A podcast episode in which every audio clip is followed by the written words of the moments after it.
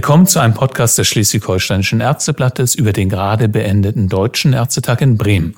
Mein Name ist Dirk Schnack und ich habe heute zwei Gesprächspartner, die in Bremen live dabei waren. Ich begrüße den Präsidenten der Ärztekammer Schleswig-Holstein, Herrn Professor Henrik Herrmann. Moin, Herr Herrmann. Moin, Herr Schnack. Und die Vizepräsidentin der Ärztekammer, Dr. Gisa Andresen. Moin, Frau Andresen. Moin, Herr Schnack. Damit haben wir zwei unterschiedliche Perspektiven auf diesen Deutschen Ärztetag. Der Präsident Kraftamtes im Vorstand der Bundesärztekammer und im Präsidium oben gesessen und die ganze Zeit quasi das Plenum im Blick gehabt. Frau Dr. Andresen als Delegierte im Plenum alles mitverfolgt und ich bin gespannt, wie unterschiedlich äh, das Resümee der beiden heute ausfällt. Frau Dr. Andresen, es waren so viele Themen an diesen vier Tagen in Bremen. Greifen Sie doch mal eines heraus, das Sie persönlich am meisten beeindruckt hat. Am meisten beeindruckt hat mich der Tag vor der offiziellen Eröffnung des Ärztetages, nämlich das junge Forum, das am Montagnachmittag stattfindet und den jungen Ärztinnen und Ärzten eine Plattform bietet. Es ging darum, ob die Macht des Geldes ärztliche Entscheidungen beeinflusst. Und die beiden jungen Kollegen von den bunten Kitteln haben sehr deutlich klar gemacht, was Freiberuflichkeit bedeutet. Das habe ich auf dem folgenden Ärztetag vermisst. Die erfahrenen Ärztinnen und Ärzte setzen nämlich Freiberuflichkeit oft gleich mit Selbstständigkeit. Und so ist es eben nicht. Die beiden jungen angestellten Ärzte machen ihrer Geschäftsführung oder ihren Vorgesetzten sehr deutlich klar, dass sie sich von Wert aus wirtschaftlichen Gründen nicht umentscheiden, wenn es um das Patientenwohl geht. Sie beatmen nicht zwei Tage länger, um die nächste DRG auszulösen. Und sie sind immer wieder bei der Geschäftsführung, um Unabhängigkeit in diesem Bereich einzufordern. Und ich denke, es gelingt und das macht mir Mut für die Zukunft.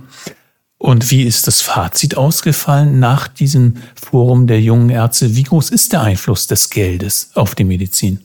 Der Einfluss des Geldes ist leider noch relativ hoch. Es kam auch eine Controllerin zu Wort, die auch Internistin ist und die sagte, solange wir die DRGs haben, werden wir uns nicht ausschließlich um Patientenwohl bemühen können.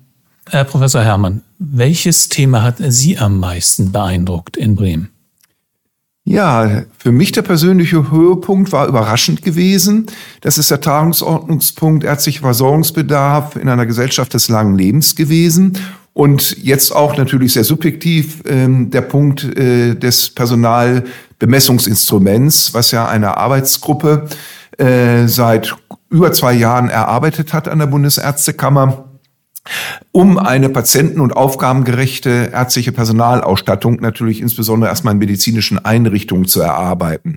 Dieses Thema ist durchaus kontrovers auch im Vorfeld diskutiert worden und ich war sehr positiv überrascht, dass es mit so einer überwältigenden Mehrheit angenommen worden ist. Hier haben wir etwas mal ganz Konkretes, was wir Ärztinnen und Ärzten in die Hand geben können, damit sie eben genau auch diesen Einfluss des Geldes, was ja dann auch häufig dazu führt, dass Arztstellen gestrichen äh, werden sollen, dass Aufgaben, die Ärztinnen und Ärzte wahrnehmen müssen, eben eigentlich nicht wahrgenommen werden können, da sie in der bisherigen Entgütungssystematik nicht vorkommen, dass das aufgegriffen wird, eine Hilfe, um bessere Argumente in Diskussion mit Geschäftsführung zu haben. Das bringt mir und die, meine Mitvorsitzenden Susanne Jona und der Arbeitsgruppe natürlich jetzt äh, viel Arbeit in den nächsten Monaten, die aber sehr gut angelegt ist und da bin ich äh, wirklich positiv überrascht. Das war mein und ist mein persönliches Highlight gewesen. Und können Sie noch kurz etwas zu den Folgen des langen Lebens sagen? Diese lange Diskussion, die dazu geführt wurde zu diesem Thema. Was kann denn der Deutsche Ärztetag dabei bewirken? Welche Signale können davon ausgehen? Da hätte ich mir ein bisschen mehr Signale gewünscht. Ähm, es geht nicht nur um mehr ärztlichen Nachwuchs. Es wurde ja auch sehr viel äh, darüber gesprochen, äh, wie man den Nachwuchs äh, motivieren kann, positive Anreize zu setzen. In meinen Augen geht das weiter. Mehr interprofessionelle Arbeit, mehr Arbeiten äh, in Teams eine neue Aufgabenverteilung auch, Rückbesinnung auf ärztliche Kernkompetenzen, durchaus auch definieren, was jetzt ärztliche Heilkunde ist. Da denke ich mir, dass wir aber in den nächsten Jahren uns noch weiter auf den Weg machen äh, werden. Das war ein erster Aufschlag, ein wichtiger erster Aufschlag, um Versorgung in den nächsten fünf bis zehn Jahren sicherzustellen. Frau Dr. Andresen, nicht Ihr persönliches Highlight, aber der Deutsche Ärztetag hat sich auch mit den Folgen der Pandemie für Kinder und Jugendliche sehr intensiv beschäftigt. Welches persönliche Resümee würden Sie aus den Vorträgen und aus der Diskussion dazu ziehen und was ist eigentlich mit den Beschlüssen dazu? Ähm, vorweg fällt mir spontan ein, dass Herr Spahn recht hatte zu Beginn der Pandemie, als er sagte, wir werden uns viel verzeihen müssen und die Kinder und Jugendlichen werden uns auch viel verzeihen müssen. Nun waren die sehr gut ausgesuchten Referenten und die Referentin nicht vorwurfsvoll unterwegs, sondern haben alle klar gemacht, dass man erst lernen musste im Rahmen der Pandemie. Und wir haben den Kindern und Jugendlichen Unrecht getan. Wir haben die Schulen umsonst geschlossen und die Kitas. Zwei Drittel der psychischen Störungen führen sie auf Schulschließungen zurück. Wer an der Schwelle zu einer psychischen Störung stand, hat diese leider oft verwirklicht, Magersucht, Depression, Angststörungen. Sie haben aber auch klar gemacht, dass die Kinder nicht die Pandemietreiber waren, dass die Kinder zwar eine hohe Inzidenz hatten, aber sehr selten stationär betreut werden mussten, es sei denn, sie hatten Vorerkrankungen. Und sie haben gefordert, dass der schulpsychologische Dienst verstärkt werden muss, dass die Personalausstattung von RKI und STIKO erhöht werden muss und dass noch mehr genetzt werden muss zwischen Schule, ÖGD, Schülerhilfen, Jugendhilfen, um die ganze Familie in den Blick zu nehmen. Und man soll sich bitte doch in Zukunft an die UN Kinderrechte-Norm halten, die sagt, dass alle Entscheidungen, die Maßnahmen betreffen, die wiederum Kinder betreffen, das Kindeswohl im Vordergrund zu sehen haben. Interessant war ja auch die Diskussion, wie unsere Gesellschaft äh, mit den äh, Kindern umgeht in so einer Situation. Da war mal äh, während der Pandemie von der Low-Risk-Gruppe die Rede und dann mal von einem Pandemietreiber. Also man hatte das Gefühl, je nachdem, wie es für die Gesellschaft oder vielleicht auch für die Wirtschaft am besten passte, wurden die Kinder gerade betrachtet und äh, es wirkte fast wie so eine ähm, ja für so, wie so eine Masse, die man verschieben kann, je nachdem, wie es am besten gerade in die gesamtgesellschaftliche Lage passte. So wurde es dort auch dargestellt. Naja, es wurde nicht direkt so dargestellt, aber man hat es, man hat es ja so empfunden und erlebt. Und das große Problem ist ja, dass diese Gruppe keine Lobby hat. Und können Kinder und Jugendliche jetzt irgendwelche Fortschritte erwarten, dadurch, dass der Ärztetag sich so ausgiebig mit dieser Thematik auseinandergesetzt hat? Ich hoffe, dass allein die, die Setzung dieses Themas an so prominenter Stelle die Politiker doch sensibilisiert und ihnen klar macht, dass hier Handlungsbedarf besteht. Herr Professor Herrmann, Ihr Thema in der Bundesärztekammer oder eines Ihrer Themen, das ist äh, ohne Zweifel die Weiterbildung. Dazu wurden ja auch einige Beschlüsse gefasst. Sie haben selbst vorgetragen. Wie fällt Ihr Fazit zu diesem Thema aus? Mein Fazit fällt positiv aus.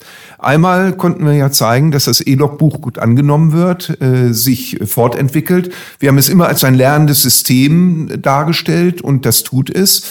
Und das ist auch vom Deutschen Ärztetag so wahrgenommen äh, worden. Und da bin ich sehr froh drüber, weil es ein Kernelement der Dokumentation der kompetenzbasierten Weiterbildung darstellt. Was mich auch äh, positiv beeindruckt hat, ist, dass aus der Rahmen der Delegierten ähm, Veränderungswünsche an die neue Weiterbildungsordnung gestellt wird. Wir werden uns in einem Veränderungsprozess befinden. Wir merken jetzt, dass die kompetenzbasierte Weiterbildung mehr braucht als nur die beschriebenen Inhalte und Kompetenzen, sondern eben äh, wir definieren müssen, wie wir das auch medizindidaktisch ähm, rüberbringen können äh, dass wir eventuell andere Prüfungsformen äh, brauchen dass wir auch nochmal natürlich nach Inhalten genauer gucken müssen und höchstwahrscheinlich entschlacken müssen. Die äh, Weiterbildungsordnung ist inhaltlich teilweise zu voll, weil wir mit dem alten Denken das eins zu eins in die neue Welt der Kompetenzbasierung übernommen haben. Und wir müssen uns auch kritisch hinsichtlich Zusatzweiterbildung fragen, wie viel Zusatzweiterbildung verträgt die Weiterbildungsordnung. Immer vor dem Hintergrund, dass das Ganze auch operationalisiert umgesetzt werden muss durch die Landesärztekammern. Dass äh, diese Anregung auch in Diskussionsbeiträgen kam, zeigt an, dass das angekommen ist, diese neue Welt, und dass wir weiter daran arbeiten müssen. Deutlich wurde aber auch, dass viele mit der Evaluation der Weiterbildung noch nicht so richtig zufrieden sind. Woran liegt denn das und was wird jetzt geändert? Ja, wir haben ja den Auftrag des Ärztetages aus dem letzten Jahr umgesetzt, einen Kernfragebogen entwickelt, der bundeseinheitlich eingesetzt werden soll. Das ist auch vom Bundesärztekammervorstand so verabschiedet worden, kann durch länderspezifische Fragen erweitert werden. Aber uns ist wichtig, dass eine gewisse Vergleichbarkeit äh, zwischen den einzelnen Landesärztekammern da ist. Ähm, dass wir das jetzt erst in einigen Landesärztekammern in Pretest haben durchführen können, ist einmal der Zeit geschuldet, aber auch der Pandemie und jetzt der Umsetzung der Weiterbildungsordnung, die doch jede Landesärztekammer sehr in Beschlag nimmt. Wir sind aber guter Dinge, dass zum nächsten Deutschen Ärztetag wir deutlich mehr Evaluationsergebnisse präsentieren können. Es ist ganz wichtig, dass wir mitbekommen, wie die Weiterbildung insgesamt im Bundesgebiet gesehen wird, sowohl von den Weiterzubildenden auch als von den Weiterbildungsbefugten, um auch gezielt Verbesserungen ableiten zu können, Hilfe äh, bieten zu können und auch Anregungen vielleicht für eben die Veränderung der Weiterbildungsordnung als solcher aufnehmen zu können. Mhm. Frau Dr. Andresen, MFA, ein Thema, über das wir auch hier in einem Podcast schon ausgiebig gesprochen haben und das die Ärzteschaft wirklich seit vielen Monaten inzwischen bewegt, nämlich die mangelnde Wertschätzung für die medizinischen Fachangestellten. Das war ein Thema in Bremen, das auch sehr breit diskutiert wurde. Wie haben Sie die, diese Diskussion wahrgenommen und ähm, was wurde denn eigentlich beschlossen? Werden die MFA jetzt auf einmal mehr wertgeschätzt, weil sie auf dem Deutschen Ärztetag Gegenstand einer Diskussion waren? Das kann ich nur hoffen. Bei den Ärztinnen und Ärzten ist das Thema auf jeden Fall angekommen. Der Fachkräftemangel auch in diesem Bereich und ähm, der Wert der MFA, das hatten wir ja im letzten Podcast schon klar gemacht. Es wurde sehr schön ausgedrückt von der Vorsitzenden des BDI, dass wenn es um Krankenhausärztinnen und Ärzte geht, die das Pflegepersonal immer mitgenannt wird. Das wird als eins, eine Einheit gesehen. Wenn es aber um niedergelassene Ärztinnen und Ärzte geht, erscheint die MFA in der Regel nicht. Und es wurde gefordert, dass die Personalkosten auch im niedergelassenen Bereich refinanziert werden, damit man Wertschätzung auch in diesem Bereich ausdrücken kann, indem man ein höheres Gehalt zahlt. Es wurde auch gefordert, dass ein Sofortprogramm aufgelegt wird, um MFA, die die Praxis verlassen haben, eventuell auch schon bereits in der Rente angekommen sind, wieder zu begeistern für den Beruf. Und im Großen und Ganzen muss man sagen, geht es auch in diesem Fall wieder darum, überhaupt sie mitzudenken, mitzusprechen und anzuerkennen, öffentlich. Es war also schon ein Signal, dass so viele Rednerinnen und Redner äh, quasi für die MFA überhaupt eingetreten sind, kann man sagen. Die haben ja wenn ich das richtig erinnere, auf früheren deutschen Ärztetagen jetzt nicht so eine Hauptrolle gespielt, wenn man mal ehrlich ist. Ich würde sagen, sie haben auf den letzten deutschen Ärztetagen überhaupt keine Rolle gespielt und jetzt sind sie angekommen, auch, auch auf dem Ärztetag, zu Recht. Also Hermann, kommen wir zu einem Thema, bei dem vielleicht am emotionalsten diskutiert wurde in Bremen, der Geschlechtergerechtigkeit. Viele Delegierte sehen die Möglichkeiten einer gendersensiblen Sprache noch lange nicht ausgeschöpft. Wird es künftig jetzt die Bundesärztinnen und Bundesärztekammer geben und werden sie in einem Jahr auf dem Deutschen Ärztinnentag sprechen? Die Haltung dazu waren ja sehr unterschiedlich. Ja, es ist ein wirklich emotionales Thema. Sprache bringt ja Wichtiges zum Ausdruck. Und natürlich ist es richtig, ähm, sich jetzt ähm, zu überlegen, wie Sprache sich eventuell äh, ändern muss, um äh, diese Gender-Aspekte zum Ausdruck zu bringen. Wobei Gender ja nur ein Thema der äh, Diversität ist. Ähm, es gibt ja auch viele andere Gesichtspunkte in der Diversität. Dass hier das sehr emotional und auch ähm, natürlich sehr persönlich wird, zeigte dann auch ein Antrag, der glücklicherweise zurückgezogen worden ist, dass sogar der Redebeitrag quotiert werden soll. Ähm, ja, dann ist natürlich auch die Frage, ist das eigentlich der richtige Weg, äh, um jetzt äh, ja die Gleichberechtigung äh, nicht nur sprachlich, sondern in jeden Fasern unseres Lebens durchzusetzen?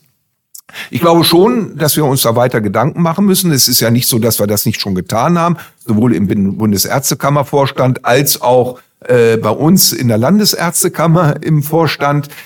Ich selber kann mich noch mit den Genderzeichen, dem Doppelpunkt und so weiter nicht so richtig anfreunden, weil das jetzt nicht allein Sprache ist, das ist Schriftform. Es geht ja um die Sprache.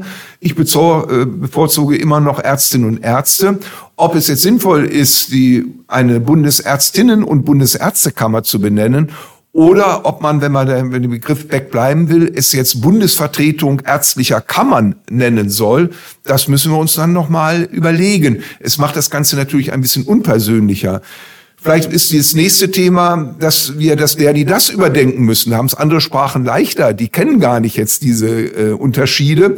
Äh, ich weiß nicht, wie man das sprachlich darstellen könnte. Es wird uns weiter begleiten. Wir werden uns Gedanken machen. Äh, die jetzt eingetretenen Wege, dass man, sag mal, auch Zeitschriften umbenennt, das ist vollkommen richtig.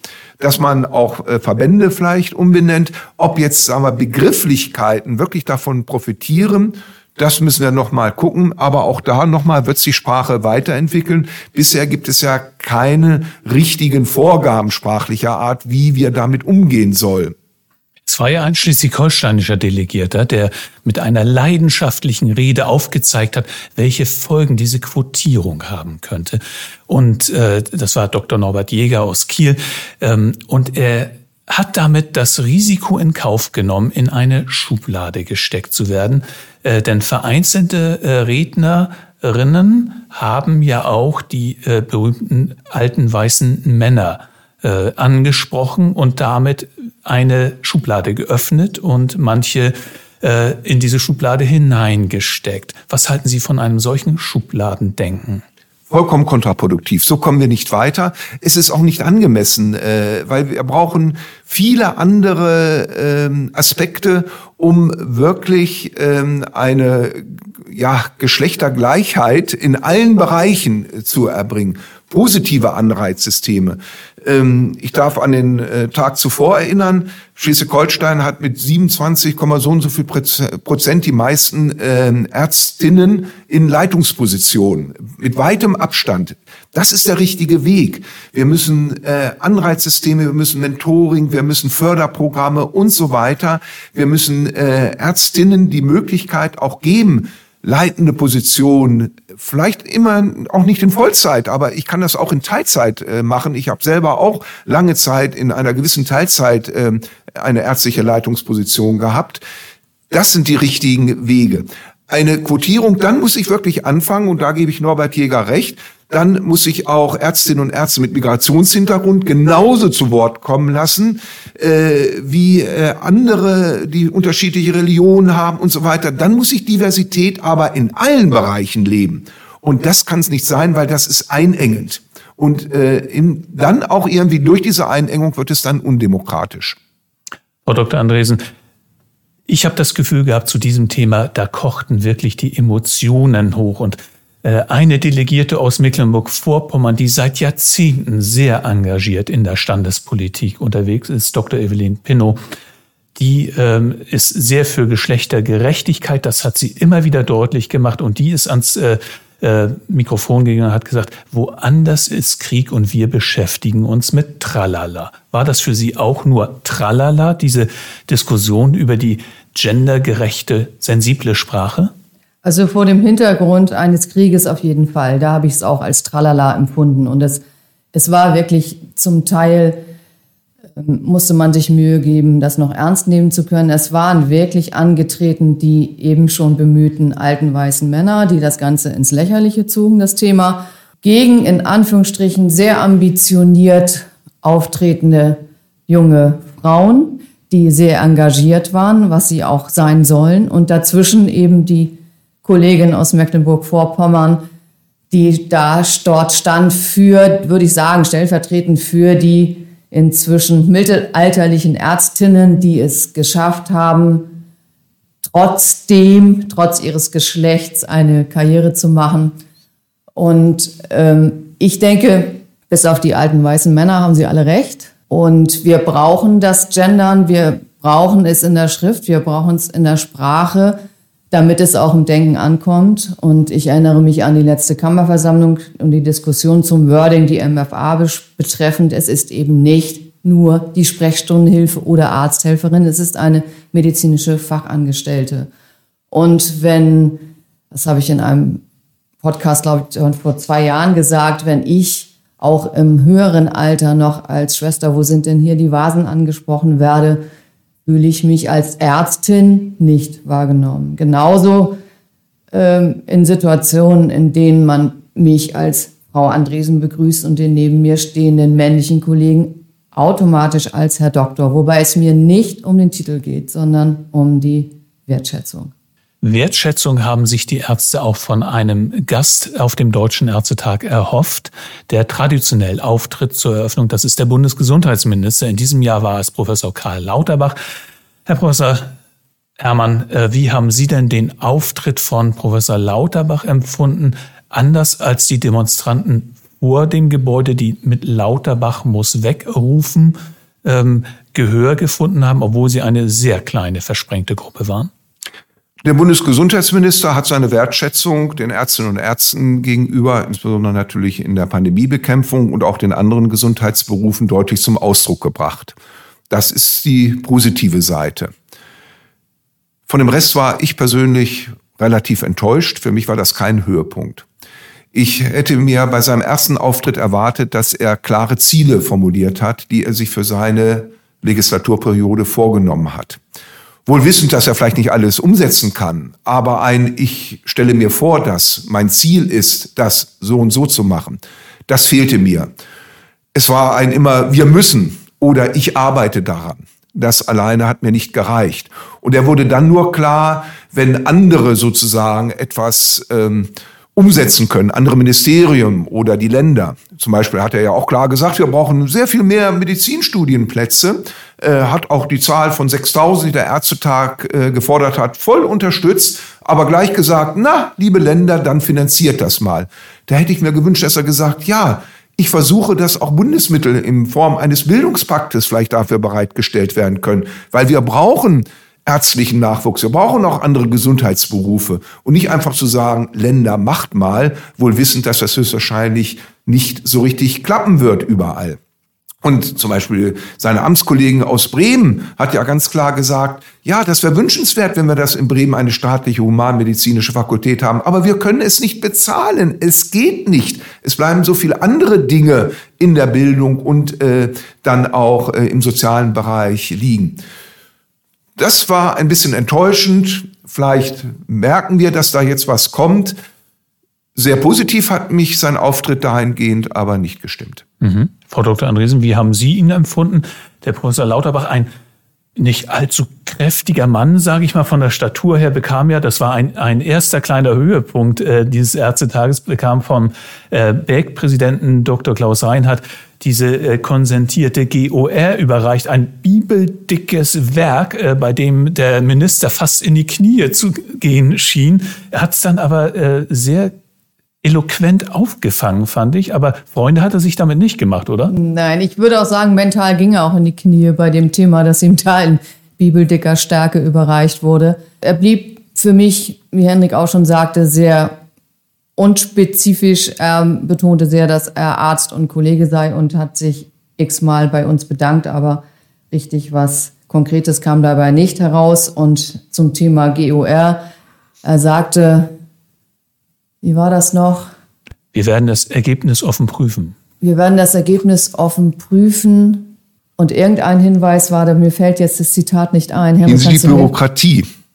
Er sagte, das ist ein Zeichen für Bürokratieabbau, dieses dickes Buch mit den ja, 5000 so und so vielen Legenden. Man hatte aber nun nicht den Eindruck, dass er sich proaktiv der GOR zuwenden ja. wollen würde, sondern seinen Weg eher weiter verfolgen wird. Also er war da fest in seiner Meinung, hat man das Gefühl. Und das hat, glaube ich, viele Delegierte auch enttäuscht, dass er sich da im Grunde genommen keinen Millimeter in ihre Richtung bewegt hat. Ne? Sichtbar nicht. Mhm. Das waren jetzt einige von sehr vielen Themen in Bremen. Es gab unzählige Beschlüsse, über die diskutiert wurde. Jedes einzelne dieser Themen erscheint ja wichtig. Kann man denn so vielen Themen, wie sie auf einem deutschen Ärztetag diskutiert, angerissen werden, überhaupt gerecht werden, Professor Herrmann?